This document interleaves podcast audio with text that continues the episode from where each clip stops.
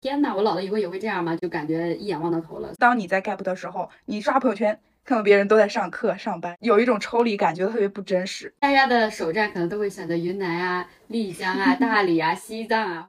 Hit me up, I'll come and get you at the train station. Head down the 405 to a club. Hello，大家好，我是李子，今天是我们的第五期节目了，欢迎大家收听。Hello，大家好，我是已经放假的安妈。国庆到了，先祝大家国庆愉快。我们今天想聊一聊这两年一直都很热门的一个话题，就是 gap year 间隔年。西方国家的青年在升学或者毕业之后工作之前，做一次长期的旅行或社会活动，去体验不同的生活方式。学习新的技能，增强自我了解，从而让他们找到自己真正想要做的工作，更好的开启社会人的人生。在国内，呃，年轻人跳出现有的工作的轨道，用一年的时间去做一些想做的事，让自己的身心得到休息和放松，然后去思考下一份工作计划和人生走向，是进行自我探索的一个阶段。艾玛，你在你毕业的时候有听过朋友去 gap 吗？我们那时候还不是很流行 gap 这个事情。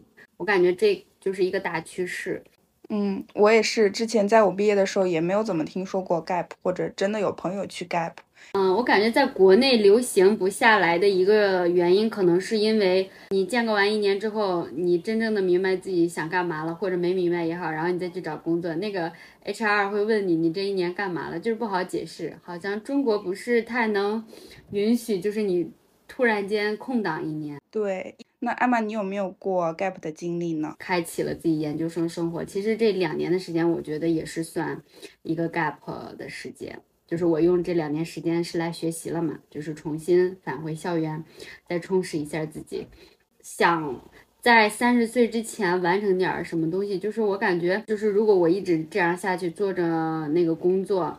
我可能就会一直在想，天呐，我老了以后也会这样吗？就感觉一眼望到头了。这样说的话，我可能是我身边 gap 第一人哎，他们都就是如果那个工作觉得不合适，然后立马就会休息两天，然后他们就又投入到下一段工作里面。我们也采访了几位朋友，假如给你一年的时间 gap year，你会做些什么？一起听一下。出去玩，去看看世界，见见不一样的人。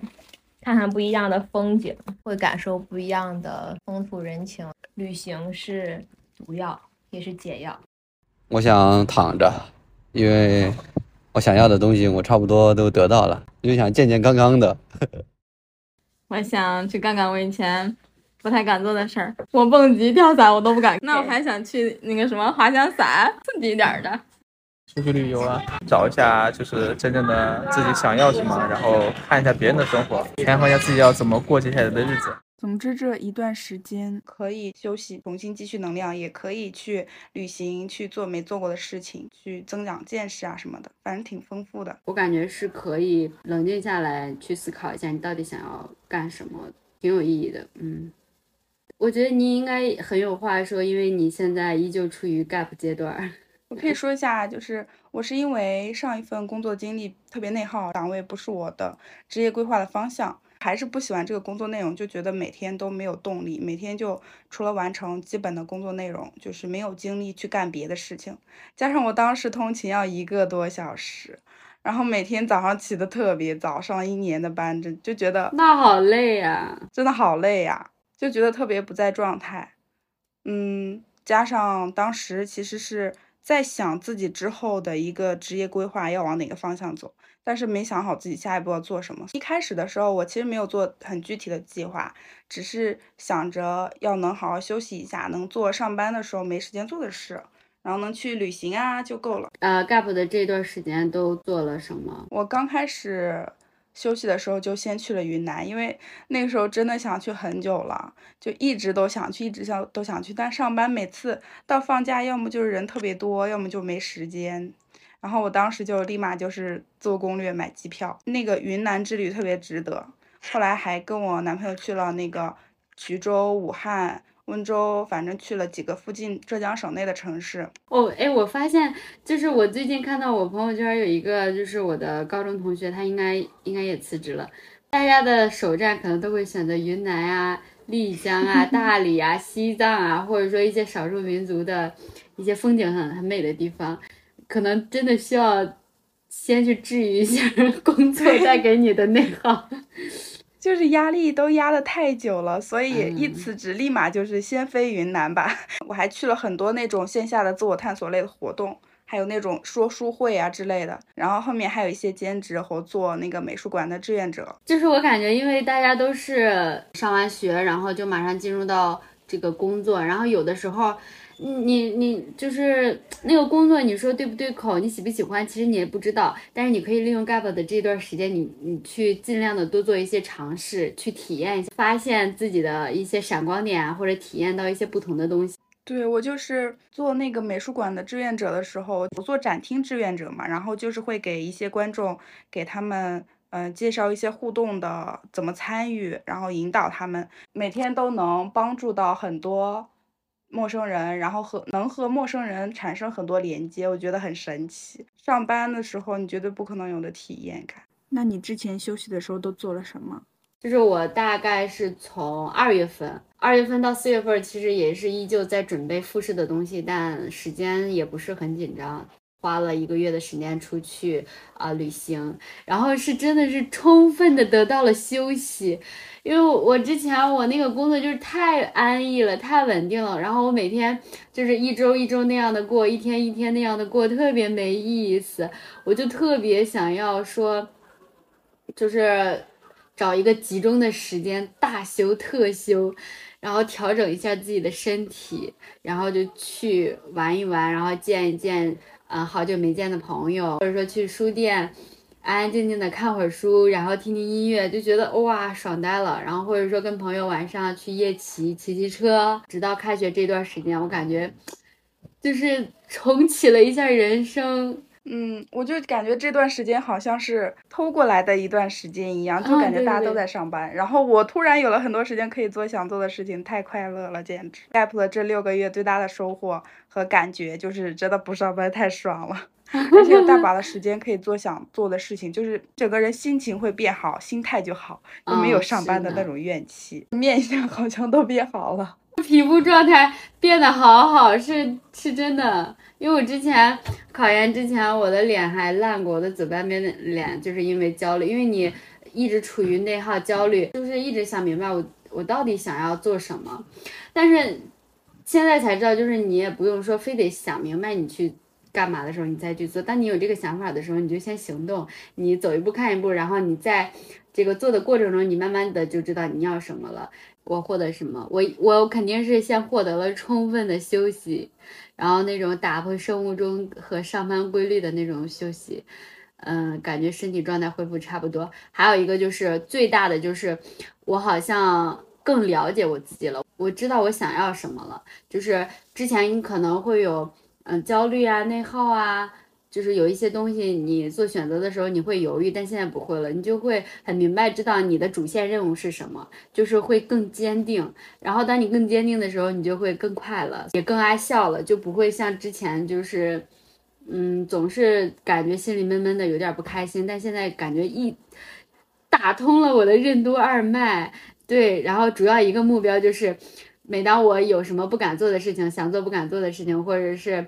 呃，纠结犹豫，我就觉得，嗯，人生就是用来体验的，然后也不会给自己树立太多框架，这是我感觉是这近十个月以来最大的体验，很值得这十个月，嗯，真的很值得。我之前也是因为工作比较焦虑、比较内耗嘛，我现在慢慢也能接受了，就是工作只是为了有一份收入嘛，满足基本的物质条件。因为我以前总觉得工作就应该有意义。然后给我带来价值感，对工作有很多那种幻想和要求。如果没有的话，我就会很焦虑和很沮丧。每次有点小问题，就会想是不是这份工作不适合我，或者不是我想要的。换了几次工作之后，就发现不同的工作，要么就是满足我这里的期待，要么是那里满足我的期待。但相对来说，都会有一部分是不满足我的期待的。我现在就能够在心态上对工作降低期待了。我觉得。以后如果再继续工作的话，应该这个方面我会心态会好很多。嗯，对，因为我现在就是那种想法，就是工作它本身就是没有意义的，然后你就把自己工作本着工作做好就行，然后你能得到你应有的报酬。我之前上班的时候，就是我就想着说我是来上班的，我也不是来。啊，找朋友的，所以更多的应该就是人际关系上不会有太多的内耗。那时候我就跟自己说，就是我是就是来工作的，我工作以外的时间都属于我自己的。我当时内耗的原因是我工作以外的时间我找不到了我自己，不知道我自己想干嘛。就是我总觉得我不想要我三十岁之前一直是这样的状态，甚至是说三十岁以后，如果我一直在这个岗位上，薪资可能也不会很高，所以就毅然决然的辞掉了工作，然后慢慢的去寻找自己热爱或者说擅长的东西。刚刚我们说了很多好处，就是能够得到充足的休休息，然后重新的积蓄能量，有很多时间想做的事情。那你有没有觉得 gap 这段时间有没有什么不太好的地方，就是坏处之类的？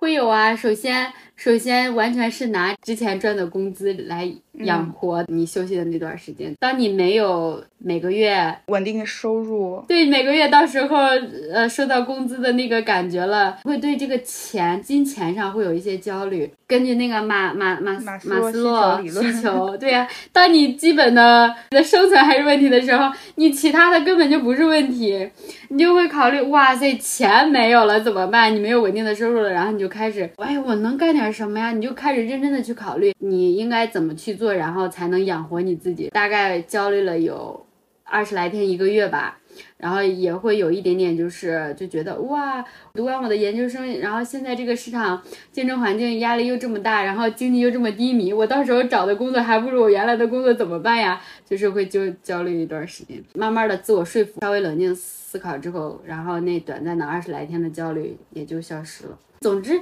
就是没有人说读过了会比没读过后悔的，肯定是读过更好，是不是？然后你也不知道你未来发生什么，那万一有可能是你的收入比原来高，然后你心态也好了，你得到的获得的可能也比原来的好。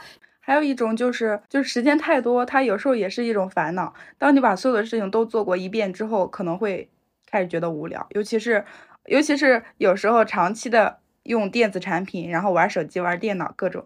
之后就更会觉得无聊。其实也是你刚刚说的会有焦虑，就是当你在 gap 的时候，你刷朋友圈看到别人都在上课上班，有一种抽离感，觉得特别不真实，会有压力吧，就也很容易去再去自我怀疑，会有一些焦虑的情绪啊什么的。我还有一个同感，就是有焦虑是，比如说我那时候为了得到充分的消息，我可能在我的屋子里面一个星期不出门。就是你除了吃饭，然后点外卖，也不跟人交流啊。我那时候也不玩电子产品，我就是为了想休息。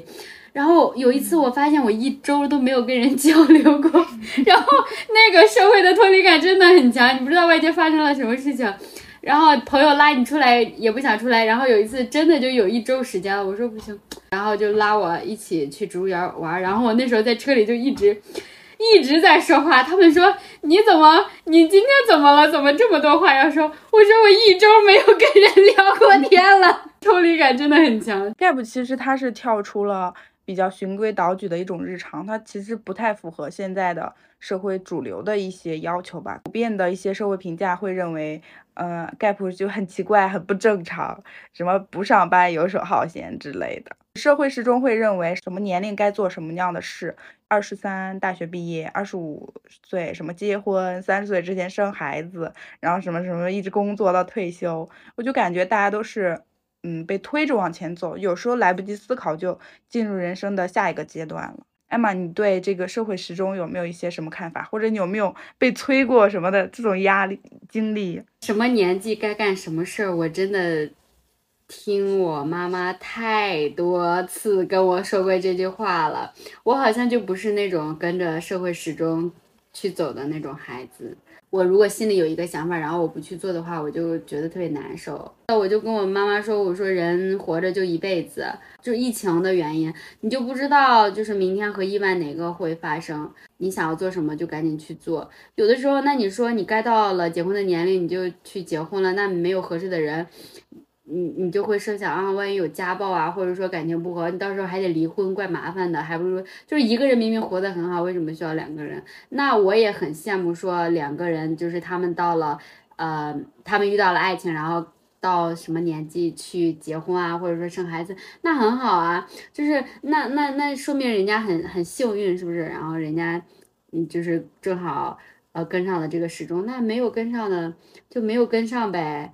我我我我没有办法，因为我的心里边不是这样想的，我的行为就没有办法不一样的那种行为，我只能说我心里怎么想，我只能怎么做，我自己开心就行。嗯嗯，然后还有一种是同辈之间的，就是我前一两年我会觉得，嗯，刷朋友圈就是看到以前的同学，大学同学都上，有的上研究生了，有的去了那种很好很好的学校，然后有的什么出国读书了，就可能在刷朋友圈的那个时候会感觉到有同辈压力，但平时我都觉得还好。我没压力的话，对我来说就是这两年真的容易在什么五一、十一的时候就是结婚啊，好多。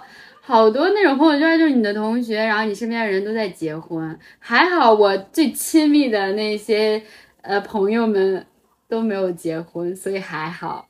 对，其他的都是一些不是经常相处的一些，嗯，他们都在都结婚啊，生孩子啊，感觉他们都做了就是那种能让长辈满意的那种。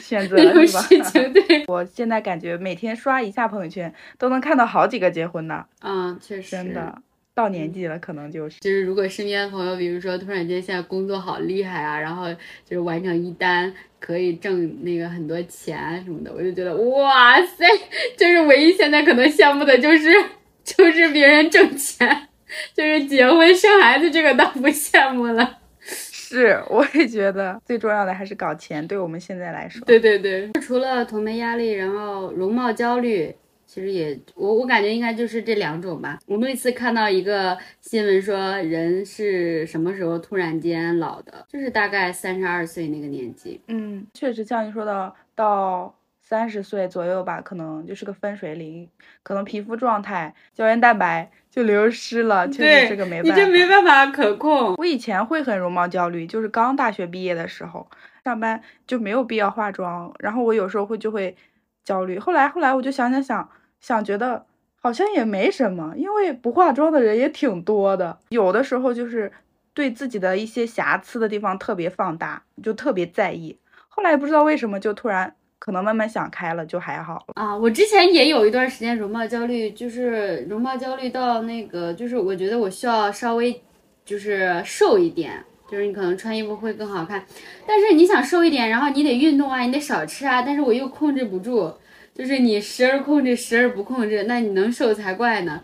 所以呢，所以后来就是当你的心态变了之后，因为你你你得知道，你不能既要又要，你不能说你你要你要瘦，但你又忍受不了那个饥饿，然后又忍受不了那个运动带给你的那种疲累，没办法，你不能什么都要。有的时候社会时钟跟我们正常发展的时间也不一定是对照的，现在很多事情都不确定嘛。就是在这个不确定的时间世界里面，人生大事的这种时间节点是越来越模糊的。太想按照什么年龄做什么事，反而会徒增烦恼。不如就是我们奔着目标去做，去努力，也许结果自然而然就会来了。嗯，来不了也没有关系。我现在就是当我的社会时钟跟我个人的时钟就是有一些冲突的时候，我就觉得，嗯，没关系，就是就这样嘛。先做让你自己开心的事儿。就是这些东西，你就先忘却它，就是把它看得淡一点，先专注于你自己眼前的事情。我我现在个人的观点就是，如果你想要结婚，那你就。奔着事这个事情走，你不能说你既在家宅着，你又不去拓宽你的社交圈，你就在等着一场入室抢劫的爱情，那怎么可能？就是你要想结婚，那你就去交朋友，是不是？那你就你不能嘴上天天喊，然后你身体不付出任何行动，就或者说你觉得自己变老了，然后那你没有去运动，你没有去戒糖，你没有去那个好好的护肤，那你这最后得不到你想要的结果，那。那这就没有办法了。对，前几天还刷小红书看到说那个中国人是疲劳的一生，就是我们总是说上岸，总是为了结果去忙碌，困难的时候我们就想，嗯，熬过这段时间就好了。但实际上时间是一直往前走，没有停下的。有的人到了中年或者老年，还在思考人生的意义是什么。就是我们还不如早一点去思考自己这一生到底追求的是是什么，见更多的风景，去做喜爱的事情，去成为自己。人生没有结果，每一个当下都是人生的样子。刚开始休息的时候，有一次会觉得我一天什么事情都没干，就吃饭、睡觉、玩手机，然后也不出去什么的。到了晚上，我就觉得很空虚，好像。自己本来是期待自己能做点什么有意义的事情，但是并没有做到，就觉得，哎呀，我浪费一天时间。然后后来我看节目的时候就被一句话治愈了，他就是说，嗯，人生没有虚度，每一步都不白费。嗯，他就是说，人的一生都会做很多无聊的事情嘛，但时间是总会留下来的，只是他可能不是以你想象的方式留下来。我之前也是，就是我尤其是之前上班的时候，因为我上班白天。工作的时候就很快就能把工作做完，剩下的时间都是自己的，然后我就觉得天呐，怎么办？我这一天天都在虚度，我就感觉我在浪费我的时间，就是会让自己每天看看书啊，但是你也有看不下去的时候，你玩手机也会有玩累的时候，总觉得自己没学到东西。然后我那时候我还跟我同学说，我说不行，我今天感觉我自己没学到点东西，我今天白活了。我还会这样跟他说，他说你不要把自己逼得太紧。然后现在我想想，确实你也没有没有必要把自己逼得太紧，就是你该做什么的时候就做什么。那时候可能还是你不太清楚你的主线任务是什么。就是你不，你不知道，就是你真的要什么，但是你又害怕那个时间流逝，你就觉得哦，就是对我来说，我就觉得到三十岁那个坎儿就是很重要的一件事情，我一定要得在三十岁之前得做点什么。我就觉得，如果我这一天没学到点什么，我慌死了。我说完了，这天白费了。但是现在想想。也不会，你要先搞清楚你的主线任务是什么，你也不要把自己逼得太紧。当你的身体真的需要休息的时候，那你就去休息。时间这个东西它存在是客观的，但其实来说。它最主观，快乐的时光它不是很短暂嘛？然后你过得不顺的时候，又觉得时间好慢好慢。一天听听音乐啊，或者看看电影啊什么的，对你来自己来说都是一种休息。虽然看起来不是说学习了，或者说是收获多么重要的知识，但其实也都是有意义的。时间好像你就要有一个弹簧一样，你就该快的时候你就快一点，该慢的时候你就慢一点。你现在回头想想，你之前。呃，虚度的那些时光不一定都在虚度。就像我老觉得，我小时候其实还挺想做记者啊，理想化的那些职业。长大你会发现，你看我现在，比如说咱们做播客，我也会去采访啊。感觉小时候的梦想在慢慢的一天天的实现。我当时小时候特别想去采访什么养蜂人啊，就那种手艺人啊。但是现在我觉得，就是你的之前过的那些生活都没有白费。现在你也会获得一些。嗯，你小的时候思考的一些事情，对，嗯，有的时候就像你说的，小时候想当记者，就感觉是小时候在你心里种下了一个种子。虽然说以后长大没有做这个，但是我们做的有的一些事情，它还是会往这个方向会做到一点，涉及到一点，没有虚度。对，其实有时候我们现在感觉特别，就是整个环境特别浮躁，我就觉得好像大家。脚步都很快，都是急着要干嘛干嘛，我都不知道要干嘛。包括说像 gap 了之后，有一些 HR 他不允许你有 gap，就感觉大家都很着急。后来我也是慢慢才感觉到，好像没有必要赶得那么快，脚步慢一点也没有关系。其实也不必事事去追求一个结果，你可以很享受你做那个事情的过程，去接纳一些无意义。对，有时候接纳无意义也是一种人生态度嘛。有的时候不需要。把每一件事情都给它赋予一个意义，那样的话就很难得到纯粹的快乐。Gap year 就像一种延迟满足，它不是说我花三个月去考证书，然后考上了我就成功了，考不上我这个努力就白费了，而是说 Gap 的这段期间内，你所有的思考啊、见闻啊、感受都会内化，就会成为你下次再做选择的一个底气。嗯，对对对，非常感同身受。看嗯综艺的时候，我看到李松蔚说的一段话。他意思就是说，嗯，二十多岁时思考人生意义的困惑，会一个一个慢慢找到答案，或者你自己就会忘记这件事情，继续往前走。等到三十多岁思考人生意义的时候，这些答案就会水落石出。当你回看自己走过的路，看到那些曾经的自己没有想到过的东西，看到了自己做的选择是什么，就会慢慢发现自己真正想要走的一个方向和人生的意义吧。反正就是时间会给予一切答案，我觉得还挺有道理的。嗯，有时候无意义或者无聊，就是为了给你更多的时间去观察自己，向内看见，拥有对自己稳定的自我评价。这样子的话，即便我们 gap，即便我们和别人的脚步不同，也不会因此而感到啊有什么不好意思的，或者说是非要改变自己或者改变环境。其实我觉得 gap 的这段时间就是很好，它可以嗯更加清晰的帮助我们自己观察自己，看到自己能做什么，不能做什么。然后擅长和不擅长什么？二十岁到三十岁这十年，好像是人生中最困难的时候，因为那时候大家也没有开始摆脱完全的依附状态，然后又没有完全承担起成年人该承担的责任，所以其实，嗯，在二十岁到三十岁的这一段期间，就是尽量去体验。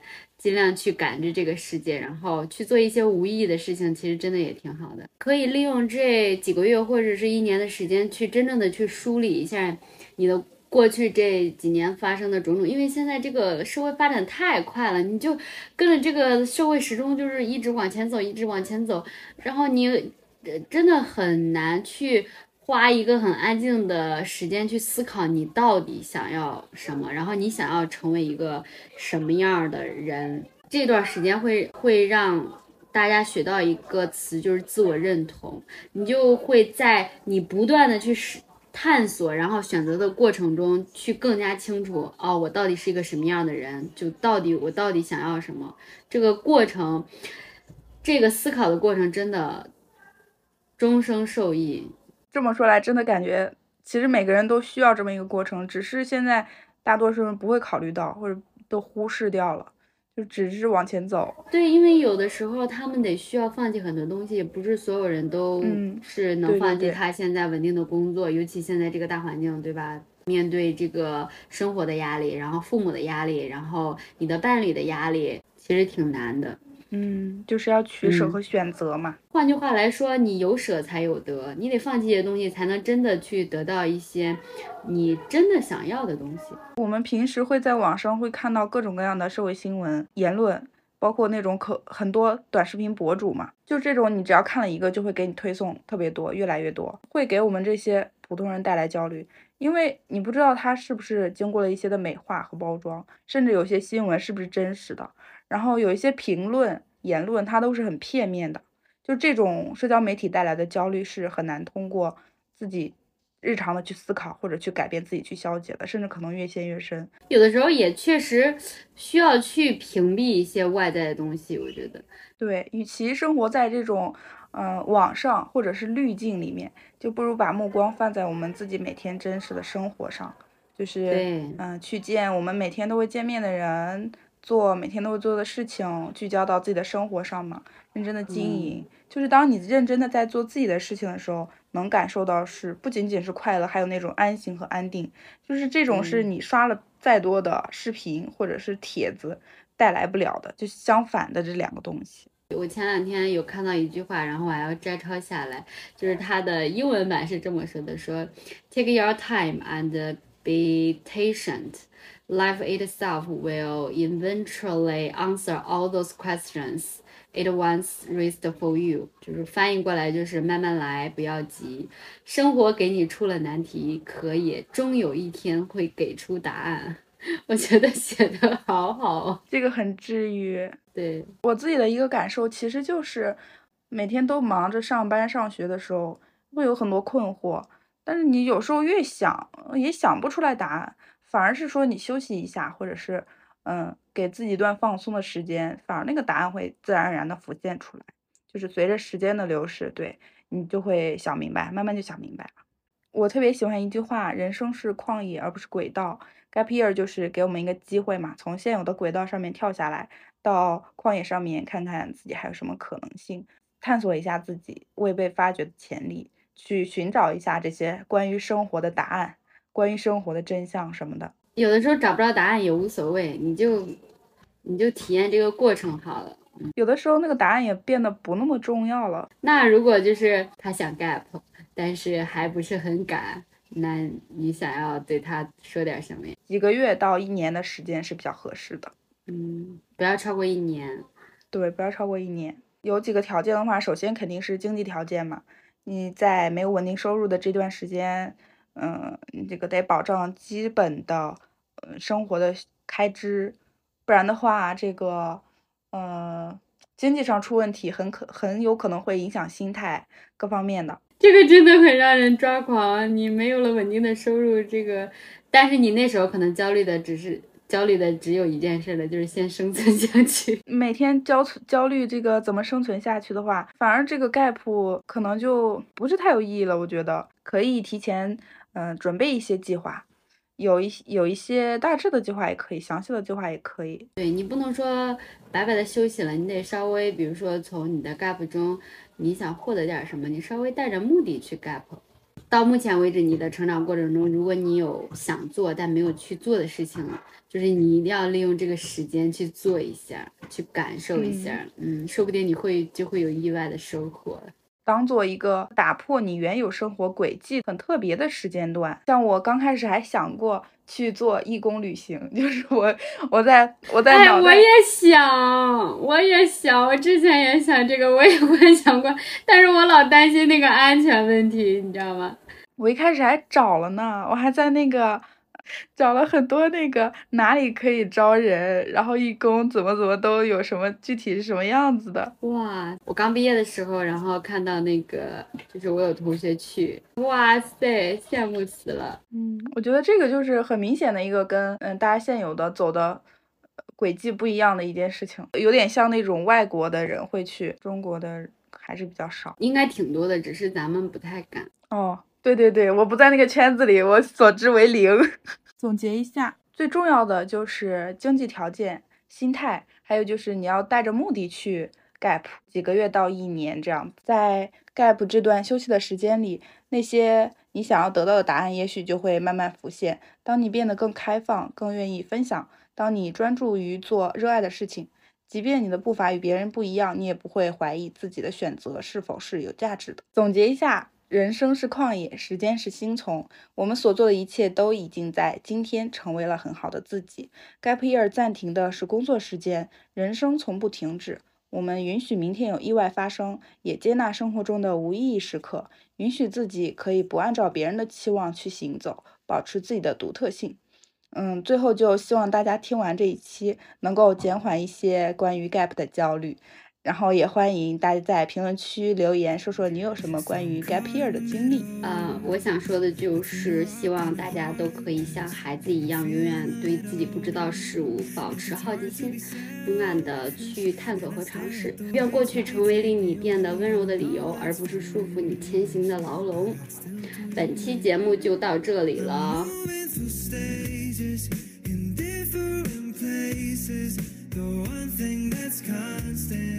如果你喜欢我们节目的话，可以订阅，还可以扫描 show notes 里面的二维码进入听友群，在小宇宙、喜马拉雅、苹果 Podcast 都能搜到我们聊聊 Let's Talk。最后祝大家国庆出游开心，天天都有好心情，下期见，拜拜，拜拜。